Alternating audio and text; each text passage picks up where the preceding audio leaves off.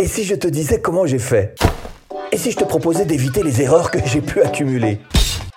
Aujourd'hui, si je suis à 60 000 abonnés, c'est grâce à mon diplôme d'expertise YouTube en développement de chaîne. Mais je vais aller plus loin que ça, je vais te partager comment est-ce que j'ai fait pour avoir mes 1000 premiers abonnés.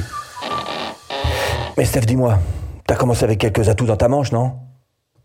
C'est vrai qu'en 2015, je suis parti un petit peu la fleur au fusil. Et j'étais confiant, hein. j'étais passé tellement de fois derrière la caméra. Alors, pratiquement jamais devant, euh, mais je me disais que j'allais surmonter ça euh, sans aucun problème. Piégeux. Ah, du coup, c'était piégeux parce que j'avais plus d'à peu près un millier de campagnes publicitaires, alors que ce soit sur euh, télé, radio, ciné, presse, tout un tas de supports. Du coup, bah, j'étais un petit peu euh, en confiance, en excès de confiance, mais on peut dire. Et euh, je pensais que tout allait se passer très très bien. Ça s'est plutôt bien passé, mais même si au fond de moi, je savais effectivement que chaque support a ses propres codes. Par exemple, vous n'allez pas mettre en radio, ou en tout cas très peu mettre en radio, un numéro de téléphone parce que ça passe, l'information passe tellement vite qu'on n'a pas le temps de noter. Par contre, en presse, oui, là, vous allez mettre le numéro en bien gros parce qu'on a beaucoup plus le temps de prendre des notes pour noter le numéro d'une marque, par exemple. Pareil en radio, on va faire du sketch parce que y a, ça s'y prête, du storytelling, des histoires qu'on va raconter.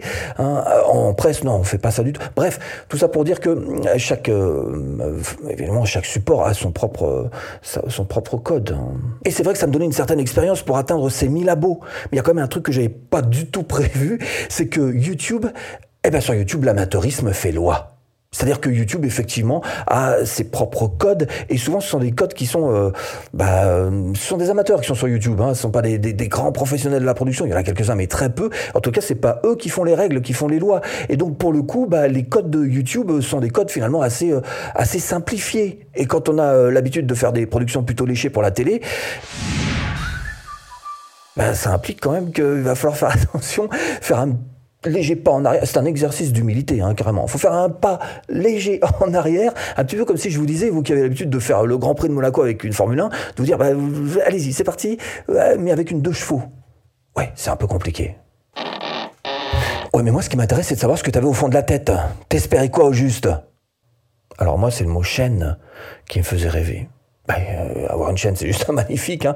T'es producteur, t'es animateur, t'es euh, monteur, t'es programmateur. Enfin, c'est tout un tas de postes clés qui t'appartiennent à toi et qui, du coup, vont faire que la chaîne que tu vas sortir va être 100% représentative de ce que tu es. C'est toi, c'est ta personnalité qui est réellement mise en avant. Mais ça, ça fait juste euh, rêver. Hein. Alors, bien sûr, c'est pas tout simple, on est d'accord. Il y a plein de postes qu'il faut apprendre. Alors, moi, j'ai jamais eu à les apprendre, hein, ces métiers en particulier, parce que j'ai toujours eu des équipes qui travaillaient pour moi. J'avais le meilleur pour le son, le meilleur pour l'image, le meilleur pour la lumière, par exemple. Mais bref, il a fallu que, je, comme tout le monde hein, sur, YouTube, que j'apprenne toutes ces choses-là par cœur. Et par exemple, plutôt que de faire une lumière en trois points qui n'est pas très euh, euh, pertinente pour, pour une vidéo YouTube, bah, simplement me contenter de faire une lumière avec un seul ring, un anneau de lumière, voilà, qui vient. Euh, de, ça suffit largement. Mais bon, c'est pas toujours facile de s'en compte. Alors j'ai mis quand même quelques petits, quelques petits cri-cri. Voilà cri voilà. mais sinon, il y a pas, c'est pas la peine, c'est pas besoin. C'est pas facile de se contenter d'aller vers le moins, mais c'est bien ce qu'il faut faire. Et malgré tout, le plus important, c'est que tu réussisses à sortir une chaîne qui soit la parfaite représentativité de ton toi-même. Malgré tout, t'as arrêté ta chaîne pendant un an et demi. Hmm Qu'est-ce qui s'est passé? Ouais, alors j'aime pas trop parler de cette période, hein, euh, soyons clairs. D'ailleurs, j'en ai très très peu parlé sur la chaîne. Ceux qui me suivent euh, le savent, et très très peu parlé. Mais euh, il se trouve que j'ai poussé la machine un petit peu loin.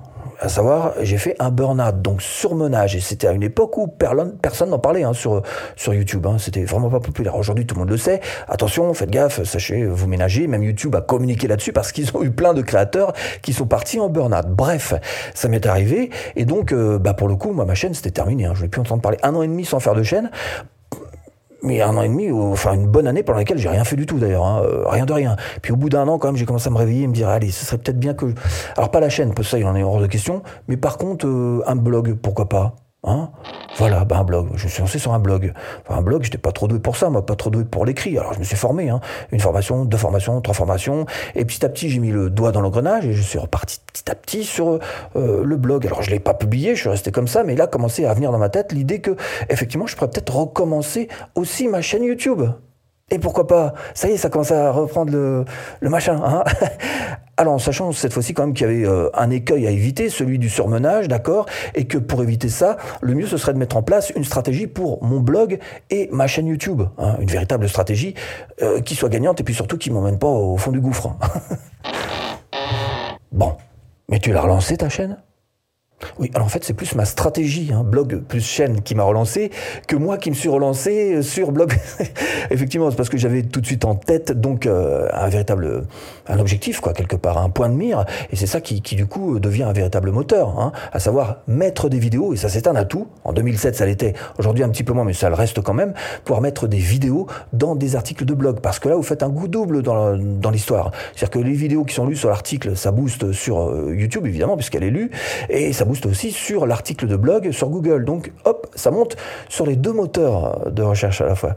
Bon, mais ça a posé quand même un, petit problème pour moi, c'est que malgré tout, j'avais plus le droit de me planter. Je m'étais déjà planté une fois, si je me plantais une deuxième fois, là c'est fini, on, met la clé sous la porte, on range et on retourne à la maison. Donc, objectif, essayer d'avoir très très vite ces 1000 abonnés, parce que ça c'est toujours le chiffre fatidique, ça l'était en 2015, ça l'est encore aujourd'hui, le chiffre, premier chiffre en tous les cas qu'il faut passer, passer les 1000 abonnés, donc très très vite passer les 1000 abonnés ou euh, mettre les clés sous la porte. Mais t'as fait quoi concrètement pour avancer vers ces 1000 abos?